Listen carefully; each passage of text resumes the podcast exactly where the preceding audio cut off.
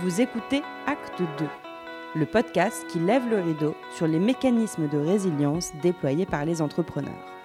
Qu'ils aient vécu une faillite, un conflit d'associés, un burn-out, un pivot ou juste une envie de passer à autre chose, toutes et tous ont dû faire preuve d'ingéniosité, de force et de panache pour poursuivre leur chemin.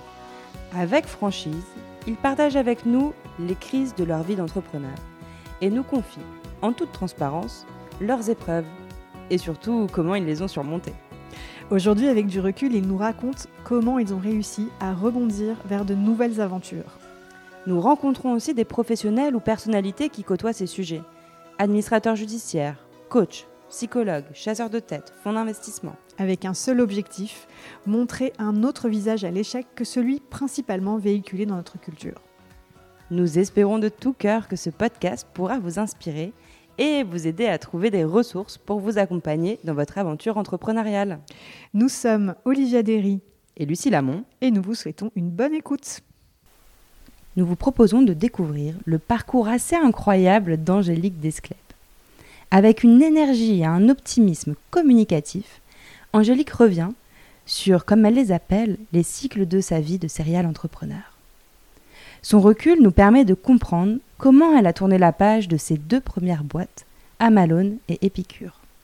Dans cet épisode, nous parlons sans détour d'envie d'autre chose, de santé mentale, de votre corps qui vous dit stop et des relations humaines. Le dynamisme d'Angélique est inspirant et nous sommes ravis de pouvoir vous le transmettre.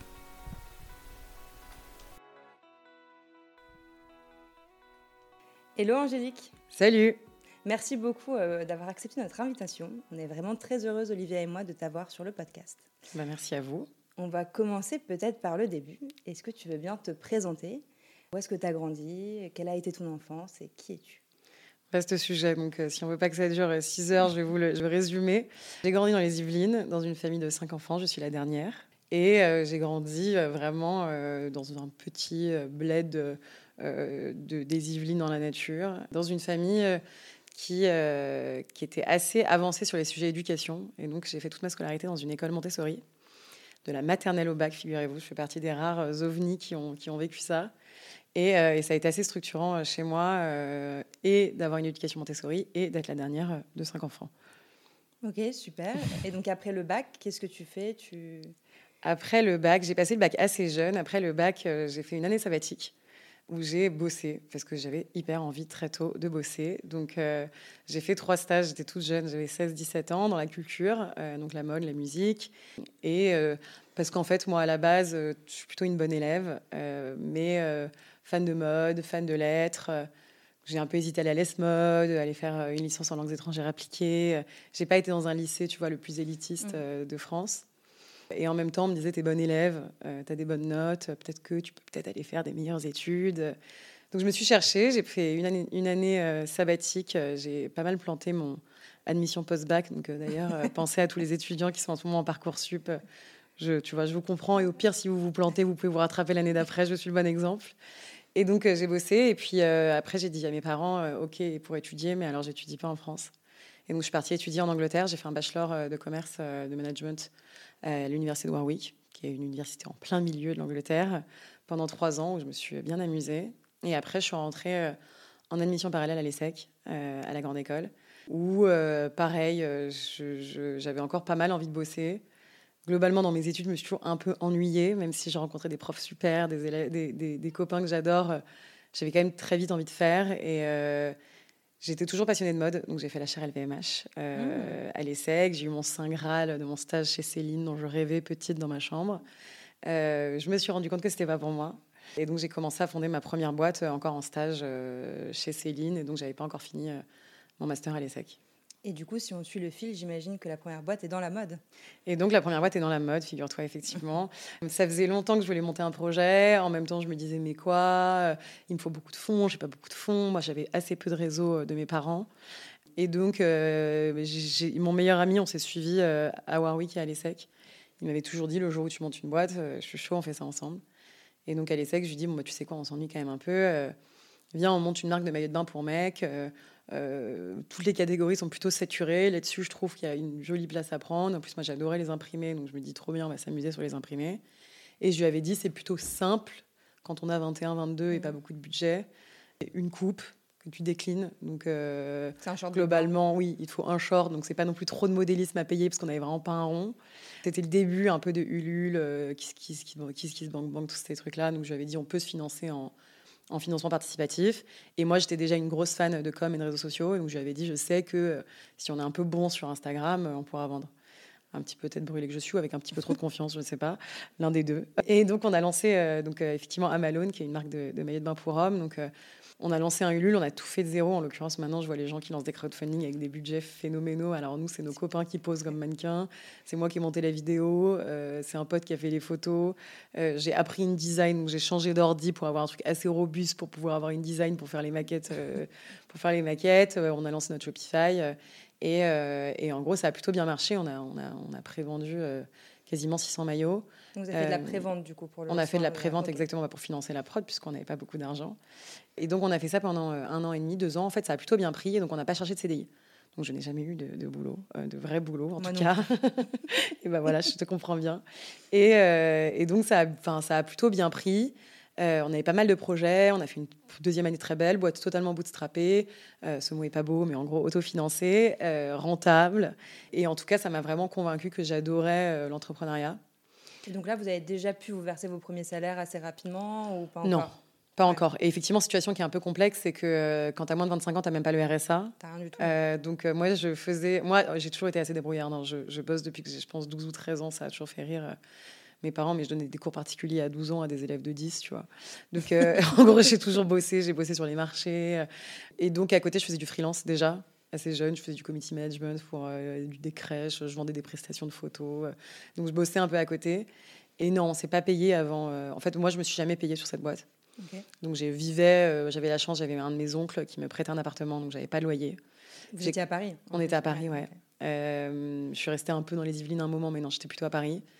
Euh, et, donc, euh, et donc, non, on ne s'est pas payé. Après, on se mettait quelques tout petits frais, mais franchement, pas grand-chose.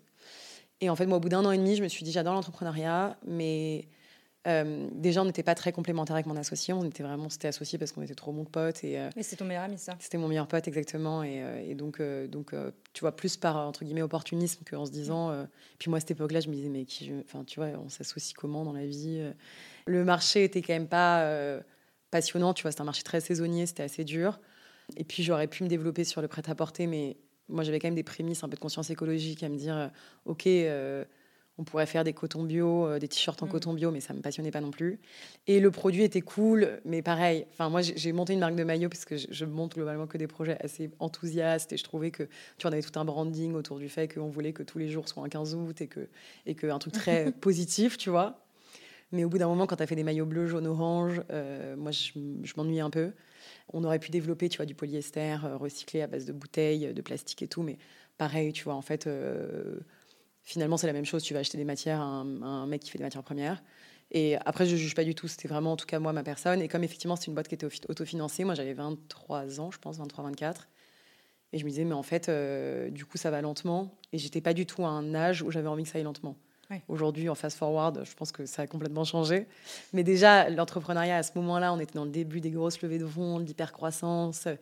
Et en plus de ça, bah, moi, j'étais toute jeune, j'avais une patate de malade. Et je me disais, mais en fait, ça va trop longtemps pour moi. Et puis c'était un mouvement cyclique aussi avec les saisons, j'imagine. En fait, du coup, tu avais un peu l'impression que c'est la même machine qui se répète. Exactement, j'avais vraiment l'impression que c'est la même machine qui se, respecte, qui se répète. J'avais fait, moi, des achats chez Céline. Euh, et en fait, j'avais vu ce truc de, en fait, à chaque collection, on fait la même chose. Et déjà, à ce moment-là, je m'étais dit, mais c'est pas c'est super comme métier parce que tu es entre le produit et en même temps c'est assez analytique. Donc quand tu aimes bien un peu les deux c'est cool. Mais je me disais je peux pas rentrer dans un cycle comme ça de tu vois dans le luxe c'est quatre fois par an. Là moi c'était une fois par an. Tu as des vrais côtés positifs parce que bah, du coup tu peux te la couler un peu douce euh, en hiver. Enfin en tout cas tu peux c'est agréable tu vois tu mets du temps à développer ta prochaine collection. T'es pas euh, mais bon du coup tu bosses beaucoup quand euh, tu es supposé être au printemps été donc ça, c'est pas hyper gai. Et effectivement, bah, vite, euh, c'est un peu la même chose. quoi. C'est faut aller trouver des distributeurs. Euh, et, ça se répète beaucoup. Donc j'ai décidé de quitter cette boîte-là. J'étais déjà assez aussi fatiguée, en vrai. Euh, j'avais beaucoup, beaucoup, beaucoup, beaucoup bossé sur cette boîte. Et on faisait tout tout seul, quoi. Tu vois, je te dis, j'ai même appris Photoshop. À la fin, je faisais les imprimés. Après, j'aime bien ça, j'aime bien dessiner, mais je faisais les imprimés. Je suis faisais... styliste en fait. Ouais, et puis même, tu vois, comme on était 100% autofinancé, c'était l'époque où tu as beaucoup d'énergie. Donc tous les week-ends, on faisait des pop-up mmh. stores, j'avais, je montais mes stands. L'été, on, on, vendait sur les marchés. Donc tout l'été, on se réveillait à 6h30 du matin, 7h pour aller monter le stand. Sauf que c'est aussi un où tu fais beaucoup la fête, donc tu dors pas. donc bon, c'était un... Et puis, tu n'as pas non plus le confort de vie, euh, tu vois, euh, qui est, qui est, qui est celui de, de quelqu'un à 30 ans. Donc tu habites dans 18 mètres carrés. Enfin, donc je me suis déjà un peu cramée. Et donc, bah, donc euh, j'ai quitté cette aventure entrepreneuriale. Ça a été assez dur. Euh, la fin assez difficile avec mon associé. Comment tu as pris la décision? C'était du jour au lendemain Non. Euh, je me suis retrouvée un été vraiment à me dire je suis pas bien. Moi, globalement, je suis quelqu'un assez heureuse et joyeuse et optimiste. Donc, je le sens, enfin, je, le sens quand ça va pas. Je me suis vachement questionnée. En fait, je me suis dit, j'avais déjà l'idée d'épicure à ce moment-là. J'avais très envie de faire une boîte dans la santé naturelle. Et donc je me suis dit, ok, là moi globalement, euh, mon rôle il est plus, je sens qu'en fait, euh, euh, je peux René à Malone, tu vois, en une demi ou une journée par semaine.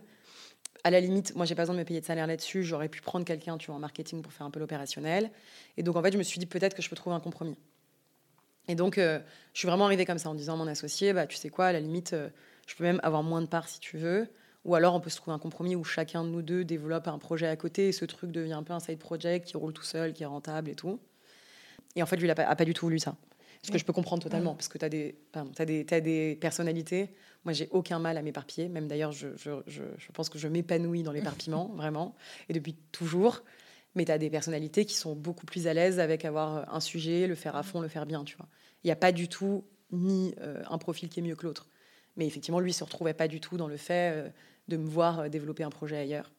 Et donc là, on a. tout rien pour lui. Exactement. C'était soit on est à fond là-dedans et on y va à balle, soit bah non.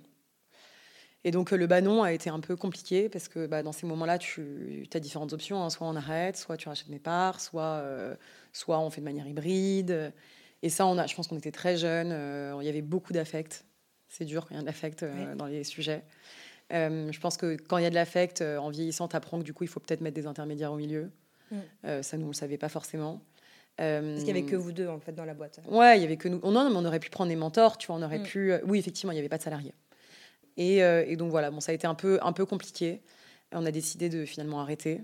Donc, lui est parti prendre un job. vous avez fermé Et du coup, on a un an après fermé la boîte. Et ça qui est dur aussi parce que tu dis j'avais créé une jolie marque, tu vois, on avait euh, beaucoup de followers sur Instagram, la boîte était rentable, les gens adoraient les produits, c'est-à-dire que même mm. trois étés après, des gens nous écrivaient en disant il vous reste pas des fonds de stock. Moi je sais qu'il en reste quelques-uns dans ma cave, tu vois. Donc euh, encore cette année, on m'a dit ce que tu penses qu'il resterait. J'ai craqué mon maillot, et... je rentre dedans, est-ce qu'il t'en reste un Oui, puis même tu vois maintenant on fait, enfin on faisait aussi tu vois père-fils et c'est vrai que tu as beaucoup maintenant même de nos copains qui ont commencé à avoir des, des enfants qui nous disent mais donc c'est vrai que c'est un peu c'est un peu triste, tu vois et après, ce qui est joli quand tu fais des produits, c'est qu'en fait, encore régulièrement, je croise des mecs euh, dans mes maillots. Et c'est un peu la blague, c'est que je me dis, bah, au moins, il y a 15 000 beaux gosses euh, qu'on leur fasse dans mon maillot. Et l'autre jour, j'étais en la dernière fois, j'étais en Guadeloupe. Et puis là, je vois un mec euh, sur la plage avec mon maillot. J'étais à Cassis, je vois un autre gars sur la plage avec mon maillot. Et, ah, c'est quand même sympa. ouais. Et j'ai toujours des copains qui me disent, mais énorme, j'ai croisé un amalone sur la plage. donc ça reste des bons souvenirs. Et, et, et voilà. Mais donc cette aventure-là, on l'a arrêtée. Et en fait, moi, du coup, pour faire peut-être le, la suite euh, sur Épicure, en fait, moi, le sujet, c'est que ça faisait. Moi, depuis que je suis toute petite, je fais euh, beaucoup d'eczéma, beaucoup. Et donc, en fait, aussi, juste pour rebondir euh, avant d'anticiper ta prochaine question, mais moi, globalement, j'ai un peu de chance, mais c'est plutôt de la malchance, mais c'est plutôt de la chance. Je ne sais pas si c'est de la chance ou de la malchance, mais je vois souvent les choses positivement. c'est que assez vite, mon corps me dit ça va pas. C'est-à-dire que je peux vraiment être couverte d'eczéma mais genre littéralement. je ne peux plus ouvrir les yeux. Ben moi, je, je, je, me sens pas stressée. Je suis pas du mm. tout. Euh, je, je, suis pas une, une, anxieuse. Je ne sais pas ce que c'est qu'une crise d'angoisse. J'ai toujours été globalement aux examens plutôt. Je suis vraiment la, la, la fille chill épice, tu vois, des, de mes potes. Après, je parle vite, donc je suis quand même un peu nerveuse, tu vois, mais je suis pas stressée. Mais je pense que je suis stressée. C'est juste que je dors la nuit, donc euh, je pense que je suis pas stressée. Mais effectivement, du coup, mon corps, euh, à un moment, me dit non, en fait, tu es stressée, tu vois. Donc euh, je suis sympa, je te fais pas des crises d'angoisse, mais par contre, demain matin, tu n'arriveras plus à ouvrir tes yeux. Et, donc, bon, au moins, tu peux écouter les signaux. Ok. et donc, suite à la fermeture de la boîte, tu as une période de transition où direct, tu t'es dit, je veux bosser pour Épicure et tu as eu l'idée Enfin, comment ça s'est passé? Bah, Du coup, justement, ce qui s'est passé, c'est que moi, comme j'ai fait beaucoup, beaucoup, beaucoup, beaucoup d'eczéma plus jeune, puis après, du coup, c'est un terrain inflammatoire. Donc euh, beaucoup d'otite, d'angine, de conjonctivite, tout ce qui finit par it globalement, euh, qui est quand même un peu chiant. Euh, problème de ventre, enfin tout globalement. quand j'étais petite, on m'a prescrit, on me prescrivait un tube de cortisone par jour. Ah donc un tube, c'est quand même, enfin tu vois, ça fait bien 10 cm que je devais vider intégralement. Donc à quel point j'avais l'eczéma, tu vois. et au bout d'un moment, vers 14-15 ans, j'en ai vraiment eu ma claque. Je me suis dit en fait ça peut pas durer indéfiniment. Enfin, en fait, euh, mm. euh, on est en train de, mettre un pansement sur un truc, mais on n'est pas du tout en train de soigner la cause. En parallèle, mais avec une ambivalence, c'est que moi j'ai une sœur qui a été malade, très malade enfant, donc a eu un cancer, euh, et que la médecine allopathique a évidemment sauvé. Dieu merci qu'elle existe. Tu vois, ma sœur est en pleine forme aujourd'hui. elle a passé quatre ans à l'hosto, et, Dieu merci, tu vois, que, que la médecine existe. Mais donc avec un peu une ambiguïté dans ma famille qui est que bah, prends ta cortisone ou ton, ton doliprane, ça ira mieux.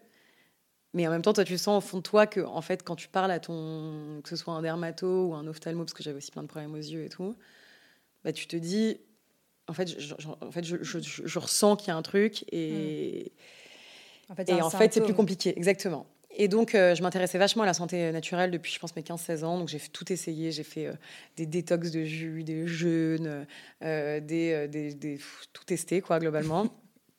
Et il y a des exactement cobaye de moi-même, hein, vraiment. En plus, comme j'ai un côté un peu obsessionnel et nerdy, je peux te dire que j'allais lire des trucs de partout. Et, et, donc, je testais beaucoup de choses intolérance alimentaire, hypnose. Enfin, vraiment, j'ai tout fait. Il y a des compléments alimentaires qui m'ont vachement aidé. Et euh, notamment, il y a des probiotiques qui m'ont beaucoup aidé. Il y a du zinc qui m'a beaucoup aidé. Aussi, d'apprendre plein de choses sur mon corps à côté de ça m'a beaucoup aidé. Et en fait, je me suis dit, mais il faut absolument faire quelque chose. Je voyais qu'aux US, il y avait des marques hyper cool de compléments alimentaires. Et je, me disais, mais il faut créer un truc où, un, on a des produits de qualité naturels, et deux, on a un accompagnement. Hmm. Donc, on te donne des conseils parce que c'est pas que des compléments alimentaires qui vont t'aider, mais déjà juste la démarche en fait de prendre tes compléments alimentaires le matin te met dans une démarche proactive sur hmm. tes sujets et en plus de ça, il y a quand même des choses franchement qui t'aident. Et quand je parlais de ça, en plus, je me rendais compte, moi, je, suis bavarde, tu le vois. Euh, et donc, je parle beaucoup, les gens me parlent, etc. Je pense que je suis assez accessible parce que je parle sans problème de tous mes problèmes. Donc, les gens se disent, on peut lui parler de ses problèmes, tu vois, parce qu'elle a l'air d'être OK avec le sujet problème. Et ben, je me rendais compte qu'en fait, il y avait des gens qui avaient hyper mal au bide, des gens qui étaient hyper stressés, des gens qui dormaient mal, des gens qui avaient des problèmes d'acné ou de peau euh, différents, des gens qui étaient tout le temps fatigués. Et en fait, je me suis dit, mais c'est sans fin. Enfin, et donc c'est à ce moment-là d'ailleurs que, que donc j'ai été voir mon associé sur Amalone en lui disant je veux faire ce projet. Donc en fait j'avais déjà l'idée. Et au moment où du coup on était en train de discuter pour la fin d'Amalone, on m'a dit il faut que tu rencontres euh, euh, Marc Ménassé, donc qui a monté Founders Future, qui est un fonds de, capital risque et qui avait une petite branche studio. Il s'intéresse vachement au sujet et, euh, et, et, il adore le sujet, donc va lui parler. Donc moi, je vais le rencontrer, hyper impressionné de, cet homme euh, qui a beaucoup de réseaux. Moi, tu vois, encore tout bébé à 23 ans, qui, travaille dans une cave. Euh, vraiment, notre bureau était littéralement une cave. Je faisais mes paquets pour mes maillots de bain. Je me disais, tu vois, je viens du, des Yvelines, des parents dans l'éducation. Enfin, j'étais hyper impressionnée. Donc euh, j'y vais. J'avais l'impression qu'on était 600, tu vois, à vouloir ma place. Et ce qui est vrai, c'est que je connaissais très bien le sujet. On en discute. Et, se, et il me dit, bah, allons-y, faisons le projet ensemble. Ce qui est vrai, c'est que j'étais déjà très. Franchement, à ce moment-là, j'étais assez fatiguée psychologiquement. Mais en fait, j'ai pris une semaine. Donc, euh, j'ai pris une semaine pour tout vous dire, tellement que j'étais, je pense, euh, un peu dans le dur. Euh, j'ai fait une semaine de jeûne. Donc, je me suis vraiment dit, si j'ai une semaine, je me, je me casse au milieu de la cambrousse, je ne mange plus, je, limite, je ne bois plus, je ne me maquille plus. Je ne... Et j'ai tout de suite enchaîné. Avec du coup un modèle totalement différent, où là, en l'occurrence, c'était la Startup Nation, tu vois qui, que moi, euh, qui m'impressionnait vachement à ce moment-là. Euh, donc, euh, levée de fonds, donc une boîte dont tu n'es pas du tout 100% propriétaire. Donc, Vous avez levé tout de suite en fait bah, En fait, on a fait partie d'un venture studio. D'un studio. donc en fait, quand tu fais partie d'un studio, c'est l'équivalent de lever, on te finance ta boîte avec énormément d'aspects ultra positifs où euh, tu vois, quand tu as été seul sur ta boîte pendant trois ans, personne ne t'a globalement rien appris à part Google et, euh, quelques bouquins, et, euh, et, tu vois, et surtout Google d'ailleurs et YouTube. tu es quand même content qu'on puisse un peu te mentorer et t'apprendre des choses, tu vois. Tu as quand même accès à une expérience incroyable. Tu vois, moi, au bout de trois mois de boîte, j'étais sur BFM, dans les échos. Enfin, tu vis, tu vis le rêve, tu vois. Tu as, accès à un réseau de malades, tu as plein de ressources. Donc ça, c'était vraiment incroyable. Et donc, effectivement, je me suis lancée euh, direct, et du coup, direct assez vite, parce qu'il commençait à y avoir déjà du monde sur le marché. parce que c'était une boîte qui était assez ambitieuse, forcément. Et parce qu'en fait, il y avait déjà plus ou moins une équipe qui avait un peu bossé sur le projet. Euh, et que donc, moi, je suis arrivée au moment où, et je suis arrivée avec mon associé Paul Etienne, où on était un peu, il fallait y aller, quoi. Ok, et donc Paul Etienne, c'est qui? Tu l'as rencontré comment? Et donc Paul Etienne, c'est une personne fabuleuse que j'ai rencontrée quand, je faisais à Malone. On était donc dans des bureaux euh, dans le 8e arrondissement, ce qui était très chic pour l'adresse, mais en fait, on bossait vraiment dans une cave. Euh, et donc, on était pas mal d'entrepreneurs euh, jeunes, sympathiques, vraiment autofinancés, qui avaient monté des projets et tout. C'était pas la même époque, tu vois. C'était pas l'époque où tu sortais de grande école et tu pouvais aller lever sur un deck. Donc, on était quand même nombreux à, à bricoler des entreprises, tu vois.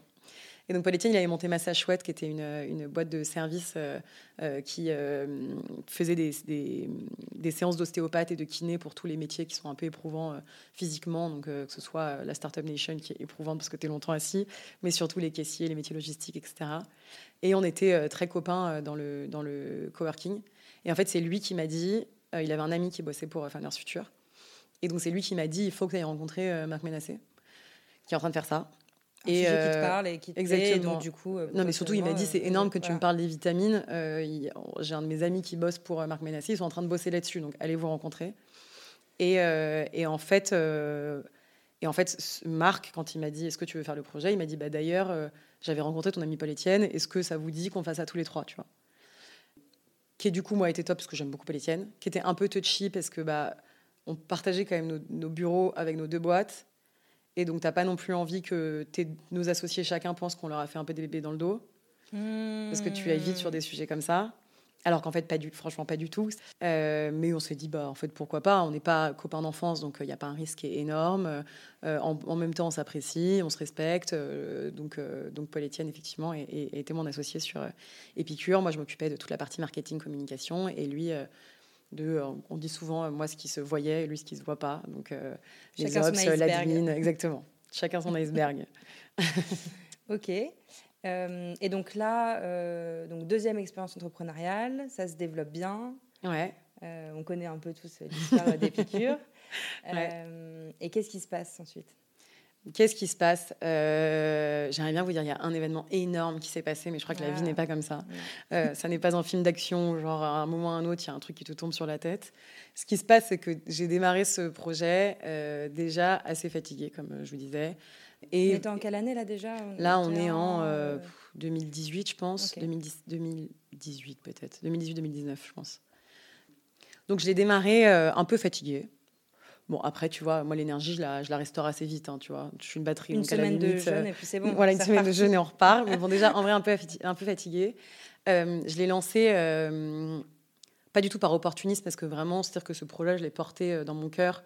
Mais en tout cas, je pense que j'ai pas forcément réfléchi de bout en bout, tu vois, à la manière dont je voulais le lancer, euh, même si j'ai franchement euh, zéro regret, que j'ai adoré ce que j'ai fait, mais tu vois, tu es plus jeune, tu es plus impressionnable, etc. Puis tu as une opportunité aussi, on t'a ouvert une Exactement, c'est le moment de sauter dans l'ascenseur ou pas. Exactement. Après, je pense qu'on n'aurait pas pu anticiper le Covid, qui euh, a été un peu fatigant pour beaucoup d'entrepreneurs. Donc en fait, tu rajoutes une brique un peu de, mm. fatigue. Et après, en plus de ça, ces derniers temps, et puis on n'aurait pas pu aussi anticiper qu'il y ait autant d'acteurs qui arrivent sur le marché. Donc c'est dur, franchement. Euh, après, euh, nous, on s'en sort très bien, on a de la chance, on a une jolie marque, on a des super distributeurs. Enfin, tu vois, ça tourne, mais c'est quand même dur. Euh, et donc, bah, il s'est pas passé des trucs énormes. Il s'est passé que en... ça faisait un moment que je sentais que ça allait plus trop.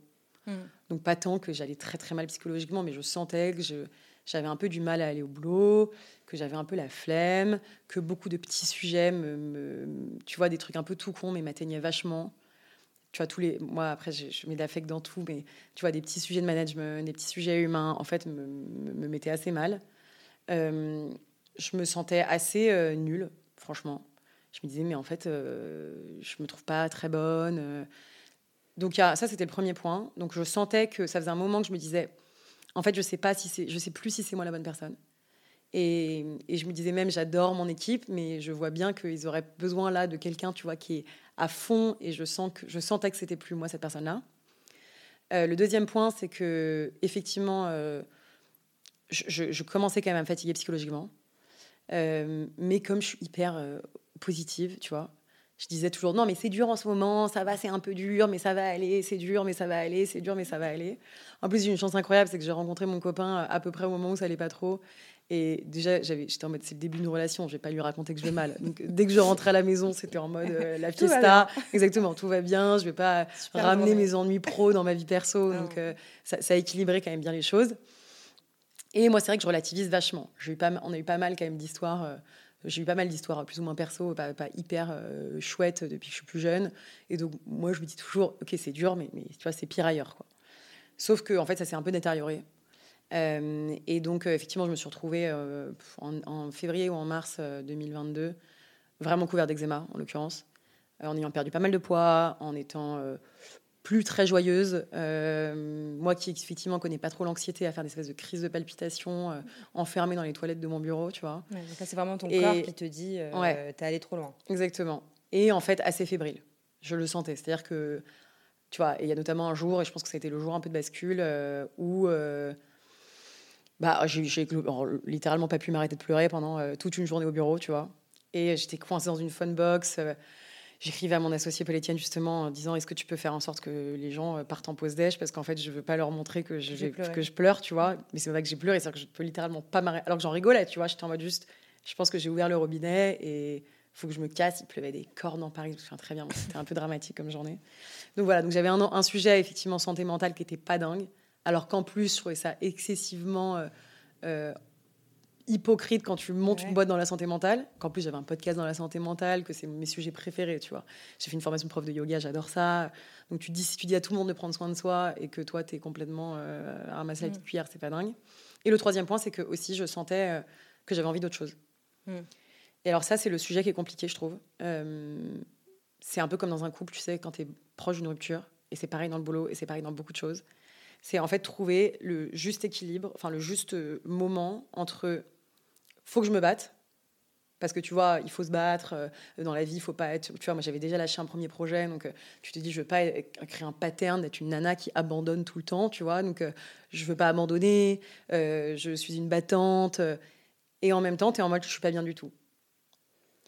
Et, dans la journée, tu peux aller d'un état à l'autre. Exactement, d'un état à l'autre. Je pense que globalement, quand même, quand tu as dépassé le stade du. Tu le sens un peu au fond de toi. Mais effectivement, tu, veux, tu, tu as peur du. Tu vois, as peur aussi de ce que vont dire les gens. Tu te dis, mais. Bah non, je veux être cette mm. qui est une battante, tu vois. Et je pense que c'est exactement la même chose comme en couple. Tu es, es, maquée depuis je ne sais pas combien de temps, ou tu as des enfants, ou tu es mariée, tu te dis, bah, je sens que je suis pas au bon endroit, mais qu'est-ce que, qu'est-ce que vont dire les gens, tu vois Et d'arriver un peu à ce juste truc, euh, il y a un moment, bon, moi, ce que je te dis, c'est que j'ai plutôt de la chance, c'est que de la chance, hein. c'est que bon, mon corps il m'a dit stop, tu vois, euh, et que je me suis globalement écoutée suffisamment pour ne pas arriver au stade où je peux plus me relever, où tu vois, je suis vraiment euh, par terre, quoi. Mais je suis quand même arrivée au stade où j'ai des médecins qui m'ont dit il faut vous arrêter, tu vois. Mm-hmm. Je me suis pas arrêtée, parce que, mais, euh, mais bon voilà. Donc ça c'est ça c'est vraiment un sujet. Donc du, du coup je sentais que j'avais aussi envie d'autre chose et pas que de monter une autre boîte. C'était pas vraiment ça le sujet. Mais j'avais, en fait, tu vois, je pense que moi, je crois vachement au cycle dans la vie. Mm. Donc, au cycle de 7 ans. Donc, 0 à 7 ans, tu es un peu un bébé. 7 ans, c'est l'âge de raison. Jusqu'à 14 ans, tu es un peu pré-ado. Bon, maintenant, les gens de 12 ans, c'est des ados. Mais bon, en tout cas, à l'époque, 7 ans, 14 ans, tu es un peu pré-ado. 14, 21, tu vois, tu commences à faire un peu tes conneries, tu te découvres. 21, 28, tu as besoin de prouver un peu à tout le monde que tu es stylé, que je sais pas quoi.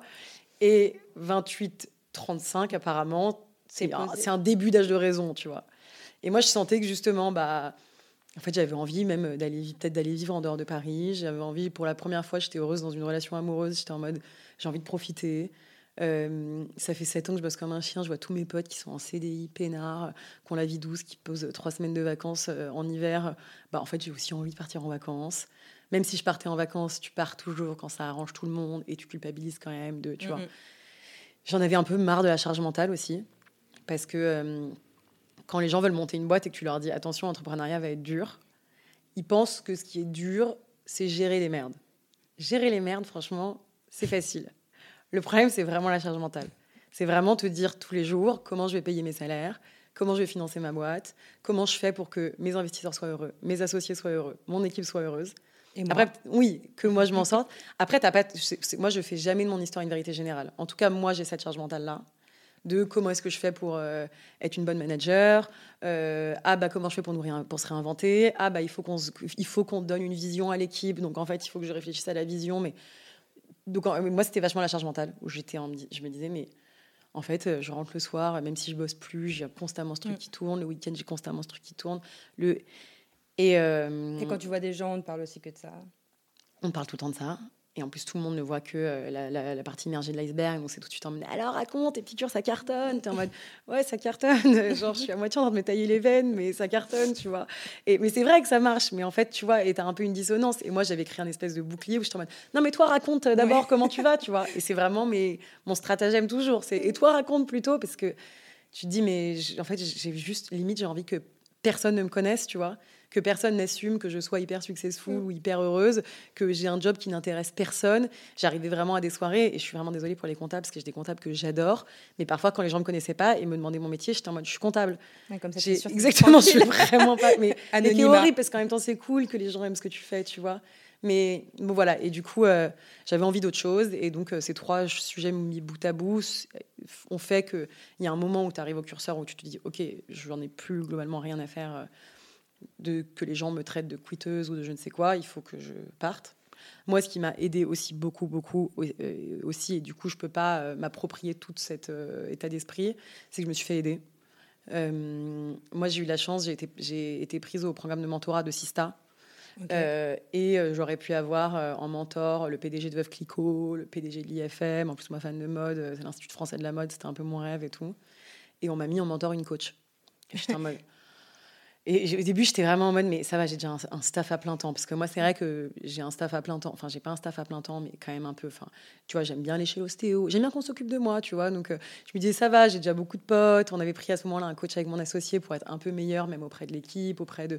Tu vois, au bout de 3-4 ans, moi, je trouve ça bien aussi de se remettre en, question. Donc, on avait un peu ce coach pro aussi qui s'occupait de nous. Euh, je m'étais dit, bon, ça va.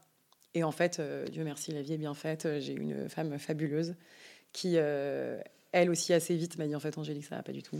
Parce que du coup, le mentorat avec Sista, il a commencé. euh, Il a commencé près- vers ah, février. ok. Tout ça, c'est à Donc, peu près février février 2020. à avril. Ah, 2022, ouais. 2022. L'année hein. dernière, ouais. Mhm. Pour mon eczéma, j'ai commencé à voir un médecin chinois fabuleux qui, en fait, je pensais qu'il allait juste me faire de l'acupuncture. m'a fait parler pendant une heure. J'ai littéralement explosé en où ce pleurs. médecin chinois? Ah bah, Tu écoute, donneras tes bonnes Je, adresses. je suis vraiment le, le 118-218 ou les pages jaunes des thérapeutes, si tu veux. Après, c'est aussi un peu mon métier. Donc, euh, et, euh, et non, et du coup, je me suis aussi fait aider. Et en fait, euh, ça m'a vachement donné les armes de déculpabiliser et de me dire, mais en fait, c'est quoi la vie, tu vois? Si c'est euh, te couvre, te, t'être couvert d'eczéma et te, te rendre malade, euh, tu vois, à quoi bon? Euh, Et donc voilà, donc on a quand même beaucoup discuté avec mon associé. J'ai effectivement de la chance d'avoir un associé qui était. euh, Il avait vu ce malade, du coup, ton associé. Tu as dit, tu l'avais, tu l'as prévenu quand tu étais dans la funbox. Et Ouais, comme bah ça, ça a été un peu Donc, le il- jour. Il a eu des brides ou, ou il Ouais. a découvert un peu d'un coup? Non, euh, non, alors il n'a rien découvert parce que je te dis, je suis un peu un livre ouvert. Euh, euh, tous les deux, on était fatigués, franchement. Enfin, tout Ouais. le monde. hein, je veux dire, il n'y a pas beaucoup Bah, d'entrepreneurs qui, en entrepreneurs. 2021, 2022, 2023, sont pas fatigués. Tu Mm. vois, faut se rendre à l'évidence. le monde n'est pas LinkedIn. Il y a beaucoup d'entrepreneurs fatigués. Je dis pas tous qu'il y en a qui sont super heureux, mais on était quand même nombreux à être fatigués. Donc mon associé était fatigué, donc on en parlait souvent. Euh, de bah justement faut qu'on prenne des vacances euh, faut peut-être que tu vois on prenne un coach pour nous aider un peu. De euh, tu vois est-ce que euh, est-ce que tu vois on prend un, un board qui peut nous aider? Enfin tu vois c'est des questions que tu te poses quand tu es ouais, un peu ouais. fatigué. Euh, mais il y a effectivement mais, mais je pensais être aussi fatiguée que lui tu vois. Enfin je Oui. me disais pas. Il y a eu effectivement un peu ce jour de bascule où bah, là il s'en est là effectivement comme je lui ai dit je suis en train de pleurer et je suis pas quelqu'un qui pleure beaucoup. Donc je pense qu'il s'est en plus dit euh, ah oui pour que Ouais. elle soit en mode euh, c'est pas ouf euh, et donc là, on a commencé à en parler et, euh, et on a imaginé un peu tout, tu vois. Euh, moi, je lui ai dit déjà, je me ferai pas arrêter parce que du coup, j'ai vu, j'ai juste vu un, un médecin qui m'a dit, il faut vous arrêter. J'ai dit, je m'arrêterai pas. Par contre, je vais bosser un peu moins. On était à un moment où, de toute façon, je pouvais pas m'arrêter. Donc, je lui ai dit, par contre, moi, je, je sais que je suis pas du tout encore, à, tu vois, je suis pas par terre, quoi. Donc, par contre, il faut que je calme le jeu. Donc, tu vois, je, je- non, pff, je bossais toujours en vrai. À la base, je lui ai dit, il faudrait que je fasse 11h, 17h et que je bosse un peu moins. En vrai, je faisais pas ça. Mais en tout cas, je lui ai dit, je veux bien que tu récupères la charge de certains euh, sujets. Euh, et il a commencé à me dire, euh, de manière franchement très bienveillante, euh, peut-être que tu il faut que tu prennes trois semaines off, euh, ou trois mois, ou deux mois. euh, tu prends du temps et, euh, et euh, tu te reposes. Et tu vois, il n'y a pas de problème. Le principal, c'est que tu ailles bien. Et en fait, euh, au fil des conversations, je me suis rendu compte qu'il y avait des sujets qui étaient structurels. Tu vois, ce truc justement de, de sentir que j'étais plus la meilleure, de sentir que j'avais envie d'autre chose, peut-être même de changer de vie. et donc, je lui ai dit, je vais pas, tu vois, je sais combien coûte un salaire chargé. Pour autant, on se payait pas des milliers des cents, mais je sais combien coûte un salaire chargé à une boîte. Donc, je vais pas partir en vacances, tu vois, payer. Et puis même, c'est pas honnête pour les équipes. Et donc, on a commencé à entamer la discussion de, de quelle est la suite et de comment est-ce qu'on peut faire pour que, pour que tu prennes de la hauteur, comme on dit de manière jolie dans l'entrepreneuriat. Et donc, en fait, tu as un peu quand même préparé, euh, enfin, finalement, de ce que je comprends, à partir du moment où tu as eu cette prise de conscience, tu as un peu préparé tout ça et du coup, tu es parti plutôt dans des bonnes conditions qui, en tout cas, te vont pour toi. Ouais, alors pas que pour moi. Moi, j'adore le développement personnel, mais je pense qu'il ne faut pas oublier qu'on est, tu vois, on vit collectif. Mm. Donc, euh, il y a aussi un sujet de, de, de... Et en plus, l'entrepreneuriat, c'est une aventure humaine avant tout pour moi. Hein. Mais c'est aussi parce que je rêve pas d'être millionnaire, mais donc pour moi, c'est avant tout une aventure humaine.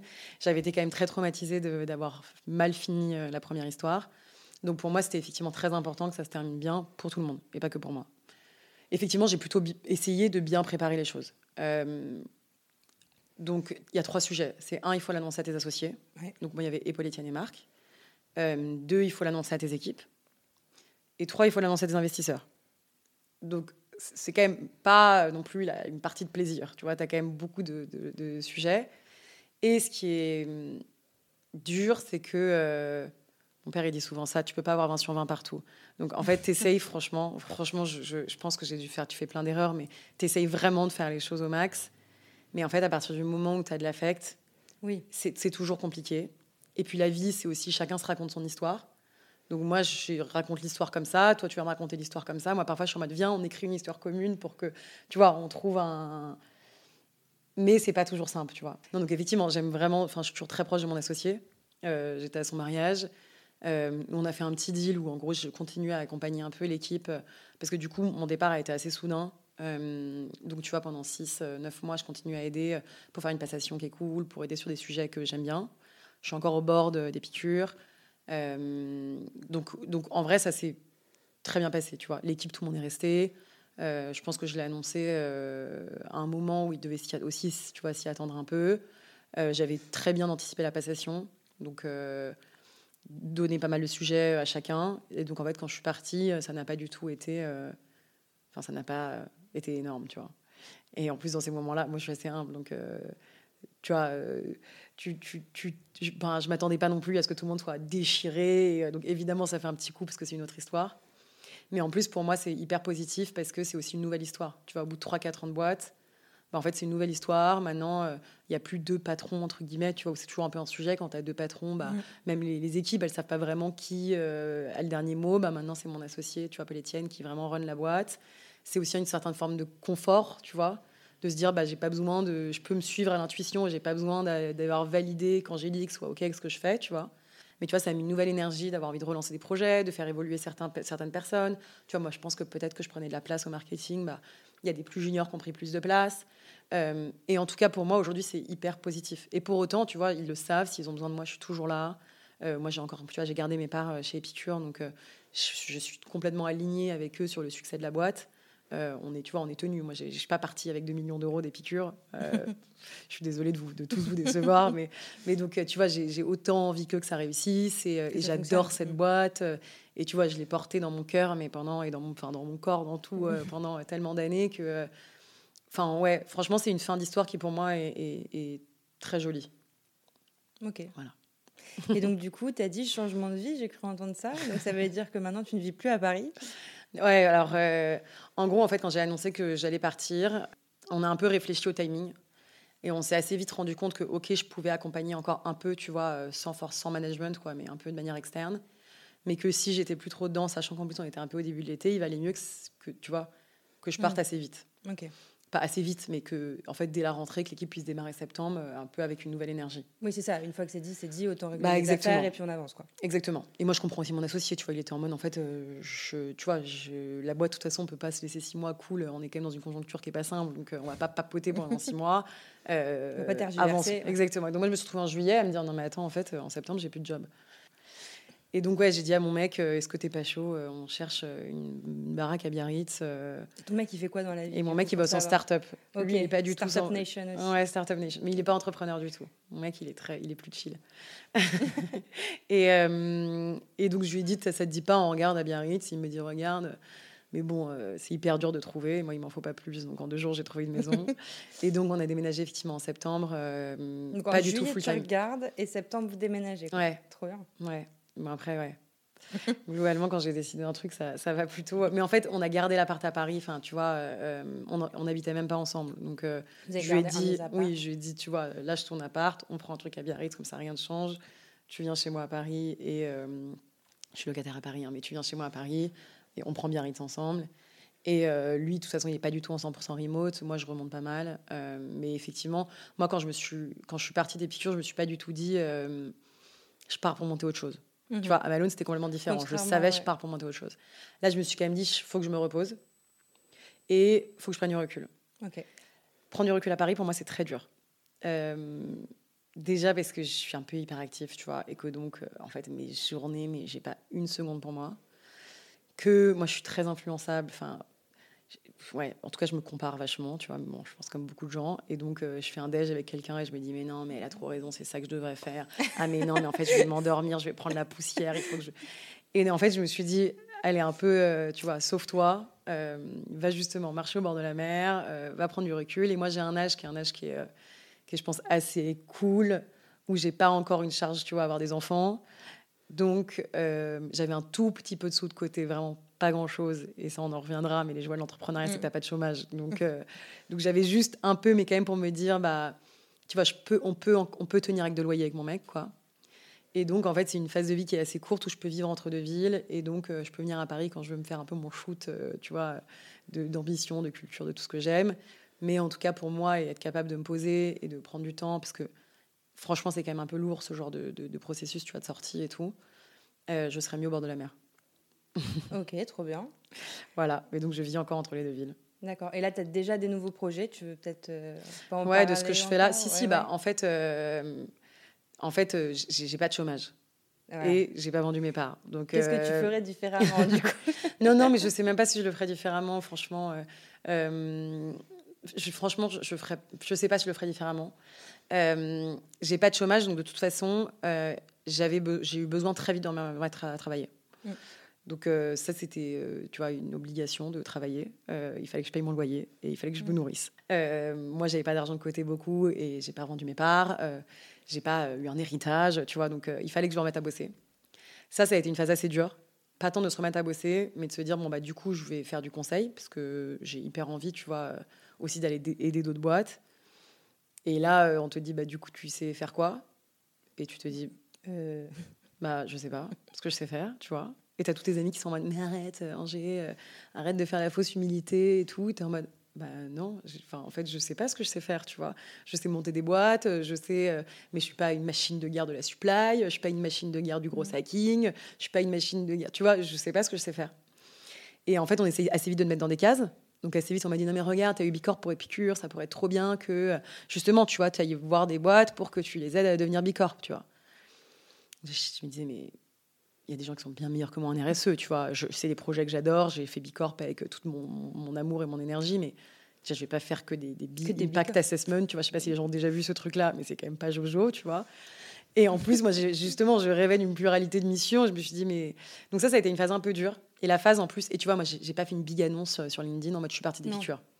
Donc, en plus de ça, de faire comprendre aux gens que tu as quitté, enfin, que tu plus là et que maintenant, bah, tu vois, même tous tes potes entrepreneurs avec qui tu prenais des cafés pour t'aider un peu gratuitement, moi, j'ai toujours fait ça. Mm. Bah, là, il faut rentrer une espèce d'autre relation de ah, bah, en fait, euh, je veux vendre mes services. Bah, c'est pas simple. Donc, euh, il y a quand même une zone d'ajustement. Moi, j'ai toujours aidé beaucoup gratuitement. Vraiment beaucoup. Euh, et là, j'arrivais à des stades où j'avais même des copains qui étaient à la maison à Biarritz et qui me disaient Angers, t'as passé six calls d'une heure gratuitement un jeudi et tu n'as pas de quoi payer ton loyer. En fait, les gens t'appellent pour Ouais. des sujets précis. Pendant une heure, ils te calent un créneau de 16 à 17. Tu peux pas ne pas facturer les gens maintenant que tu as besoin de payer ton loyer, tu vois. Donc, en fait, tu, tu- tu dois vachement inverser ta manière euh, de faire. Donc, euh, donc, donc ça, ça a été un peu une, une- une phase. Et puis, en fait, je me suis dit, je vais changer ma manière de faire. Je vais justement continuer à aller rencontrer mes potes entrepreneurs et ou le reste de mon réseau. Et je vais demander aux gens de quoi ils ont besoin. Tu vois, Mhm. quels sont leurs pain points en ce moment, quels sont leurs problèmes. Et si je peux aider, eh ben, je proposerai d'aider. Si je peux pas aider, j'ai un superbe carnet d'adresses de gens passionnants et je partagerai des bons contacts. Et en fait, ça a bien fonctionné. Donc aujourd'hui, je fais globalement quatre choses. éparpillé comme toujours. Éparpillé comme toujours. Et ça me rend très heureuse de faire ces quatre choses-là. Je fais du conseil. donc souvent auprès d'entrepreneurs de structures plutôt jeunes, mais franchement pas que, sur des sujets strat, financement, orga, process, etc. Je bosse sur des nouveaux projets, mais vraiment à la cool. Genre euh, vraiment très à la cool. Je m'étais dit, je ne fais rien, je ne remonte pas de projet avant un an. Bon, ça fait quand même partie de mon ADN, quoi. Donc, euh, mais très calmement. Bon, il y en a quand même beaucoup d'idées en ce moment. Donc, euh, pareil, mon mec ne suit plus du tout. Il est en mode, s'il te plaît, un backgammon, arrête de me raconter tes histoires. Donc, je, je, fais ça. J'ai démarré une formation de naturopathie que j'adore et je trouve ça passionnant de se remettre à se former. J'invite tout le monde, en fait. Je pense qu'on devrait beaucoup plus pousser la formation, même en entreprise. Je trouve que c'est fabuleux de se remettre à apprendre et de passer euh, de l'autre côté. Donc j'adore. Et je fais une quatrième chose qui est essentielle, qui est de me reposer. Ah. Euh, donc euh, parce que c'était aussi ça ce que je voulais à la base. et je suis et donc et, franchement être à Biarritz aide beaucoup pour se reposer. Donc je fais du sport, je fais du yoga, je fais de la poterie, je dessine, je, je fais rien aussi. et, et ça, je suis très en paix avec ça et je me laisse du temps là-dessus parce que je veux m'autoriser à déconstruire, qui est un vaste sujet. et je trouve qu'il faut du temps pour déconstruire. Moi, effectivement, à la base, euh, j'aime euh, les lettres, euh, j'aime la mode. J'ai fini l'entrepreneuriat parce que, bon, voilà, tu vois, je, pense que j'avais hyper envie d'apprendre, hyper envie de, liberté, hyper envie de faire avec mes mains, tu vois, et c'est ça qui m'a vachement attirée. Mais quand j'étais plus jeune, je voulais faire le sales être journaliste, tu vois. Ma passion, c'était de lire des bouquins. et je te dis pas que je vais devenir auteur, hein, et peut-être. Mais euh, je trouve que parfois, ça peut être dur, notamment même pour les gens tu vois, qui sont au chômage ou qui se cherchent, parce qu'ils ont l'impression que ça bouge pas.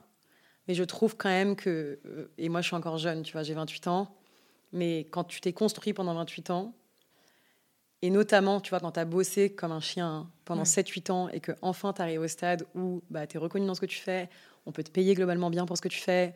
Moi, j'ai jamais gagné des milliers des cents, donc tu es quand même content là, de te dire, bah, en fait, peut-être que la prochaine boîte que, je peux monter, ou alors même je pourrais aller chercher un CDI, tu vois, là dans la start-up et tout. Donc tu es à un stade où tu as construit et tu t'es quand même un peu donné pour arriver là. Et en même temps, tu te dis, est-ce que c'est là que j'ai envie d'être, tu vois? Et ça, c'est un peu vertigineux. Euh, et donc, je me laisse le temps euh, de, de déconstruire, de voir si effectivement c'est pas possible d'avoir des modèles hybrides et ça existe de plus en plus. D'un côté, tu fais quelque chose, d'un autre côté, tu fais autre chose. Peut-être qu'un jour, l'autre chose prendra le dessus sur ce que tu fais actuellement. Euh, et donc, je me laisse ce temps-là euh, pour, pour réfléchir. Ok, trop bien. il me reste deux petites questions. Ouais. la première, c'est si tu as une seule, voire même plusieurs ressources que tu pourrais conseiller aux gens qui vivent un peu la même situation. Ouais. Qu'est-ce que ça serait? Qu'est-ce qui est... déjà, moi, j'ai je pense que j'ai quelques gros learnings que je peux déjà partager. Et après, j'ai des ressources. Non, moi, les gros, les gros peut-être apprentissages euh, que je peux, je peux partager. Le premier, c'est que euh, LinkedIn, Instagram, tout ça est vraiment une vitrine. Et euh, il faut avoir le recul. Et quand on a du mal à avoir le recul, je pense qu'il ne faut pas hésiter à supprimer ces applis, vraiment. et je pense que pour les entrepreneurs, c'est dur quand tu as toute la journée des gens qui disent je cartonne, la vie elle est dingue et tout. Et même pour les non-entrepreneurs, il faut, tu vas pas hésiter à se préserver. Donc ça, c'est peut-être un peu une ressource, c'est justement de retirer ce qui te rend malheureux.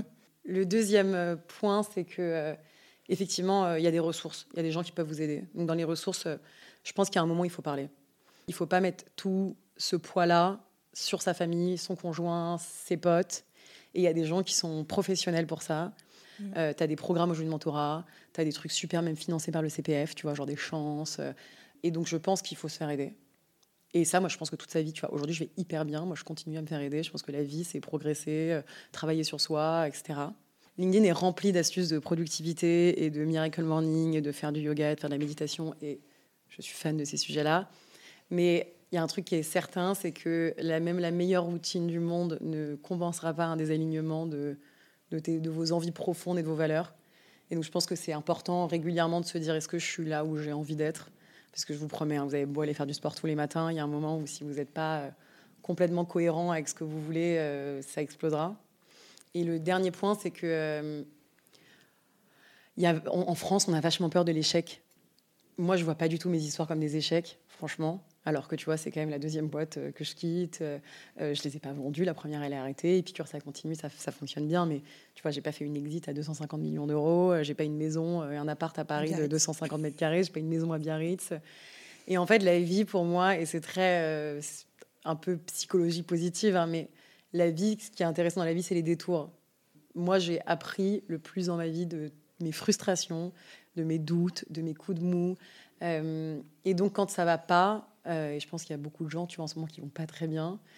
Il faut peut-être justement se dire, bah, c'est ça aussi qui est peut-être intéressant, tu vois. Et c'est très dur quand tu vas pas bien. Tu te le dis après. Hein. Quand tu vas pas bien, tu es vraiment en mode, je vais juste vraiment pas bien, en fait. Me dis pas que j'ai une leçon à en tirer parce que franchement, ça me saoule. Mais, euh, mais c'est quand même ça qui est intéressant, tu vois. Et je pense qu'il faut effectivement, c'est aussi pour ça que tu vas là, je prends du temps pour en tirer quelque chose, tu vois, à froid et te dire, bah, en fait, qu'est-ce qui n'allait pas, fondamentalement, pourquoi?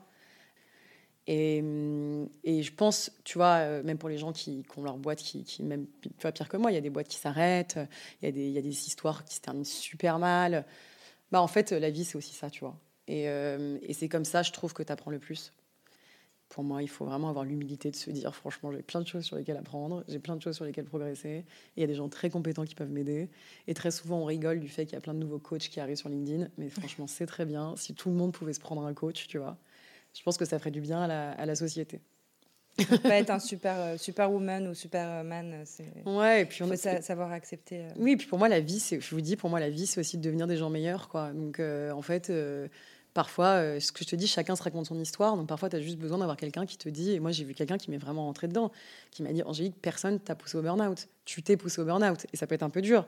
Mais il m'a dit Tu n'as jamais accepté en fait, de vouloir dire Je suis un peu faible et, et je veux arrêter tu veux que tout le monde t'aime, donc tu es incapable de dire à des gens, euh, bah, en fait, là, j'y arrive plus. Euh, tu te mets une pression de malade parce que tu vas être hyper successful. Fondamentalement, tu vois, euh, et bon, c'est dur, il y a des gens qui sont pas du tout prêts à entendre. Moi, ça va parce que je te dis, je suis la dernière de cinq enfants, donc tu peux me mettre des coups de pied dans le cul. mais moi, ça m'a aussi vachement aidé de me dire, mais en fait, tu vois, bah oui, bah en fait, comme c'est moi plus ou moins qui me suis mise dans ces situations-là, et puis c'est la deuxième fois, donc il y a un moment, tu comprends, tu vois, c'est pas que de la faute de la vie, ça fait deux fois que tu te, tu te, tu t'épuises au taf. Bah du coup, qu'est-ce que j'en fais? Et du coup, comment est-ce que la prochaine fois je refais pas ça? Ou alors quand je refais ça pour la troisième fois, tu vois, qu'est-ce que j'en tire? Bon, super. Et peut-être la dernière question qui va être la plus difficile. Ouais. Euh, c'est quoi pour toi la définition du rebond? Et est-ce que tu penses que tu as déjà rebondi? Pour moi, c'est la vie, c'est ce que je te dis, c'est vraiment tellement un chemin que tu n'as pas trop des moments où tu, tu tombes et tu rebondis. Mais en tout cas, pour moi, la définition du rebond, et je le ressens vraiment, c'est que quand j'étais franchement un peu down, il y a des moments où tu te dis, est-ce que je vais un jour être heureuse, tu vois? Genre, est-ce qu'il y a un moment où je vais euh, me réveiller le matin et j'aurai la patate? Mm. Tu vois Et je pense qu'il y, a un, il y a un jour, tu te réveilles et tu es en mode, mais putain, mais j'aime trop ma life, tu vois Et là, pour moi, tu as rebondi.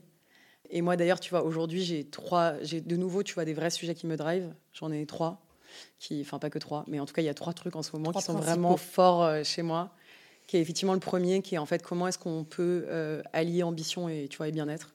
Comment est-ce que justement on mm. équipe les gens aujourd'hui, même si tu as la patate de vouloir monter des projets, à prendre soin d'eux, vraiment, et pas juste avec des phrases sur LinkedIn ou sur Instagram de genre prends soin de toi.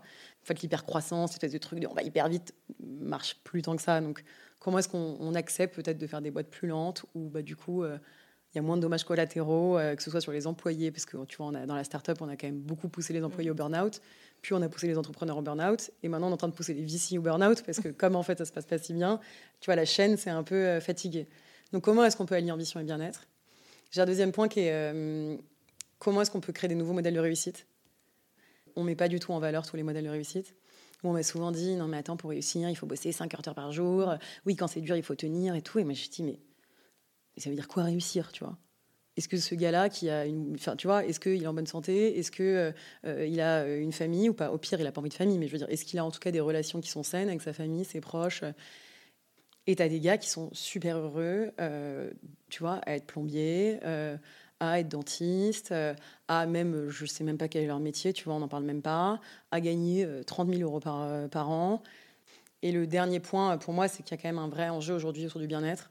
Les, tu vois, les chiffres sont quand même assez durs tu as, je crois, 45% des, salariés en France qui se disent euh, en détresse psychologique, dont le tiers en burn-out. Tu as 70% des jeunes qui se disent euh, en mal-être. 30 à 40% des Français qui sont euh, plus motivés à grand-chose.